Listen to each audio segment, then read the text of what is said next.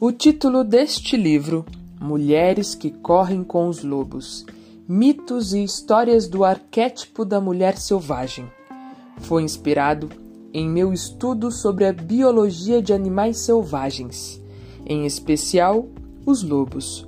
Os estudos dos lobos, canis lupus e canis rufus são como a história das mulheres, no que se diz respeito à sua vivacidade e à sua labuta.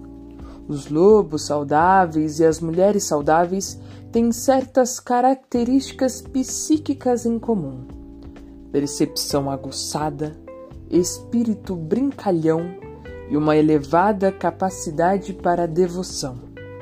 Os lobos e as mulheres são gregários por natureza, curiosos, dotados de grande resistência e força.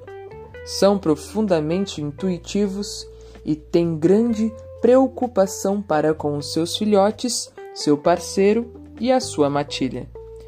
Tem experiência em se adaptar às circunstâncias em constante mutação. Tem uma determinação feroz e extrema coragem.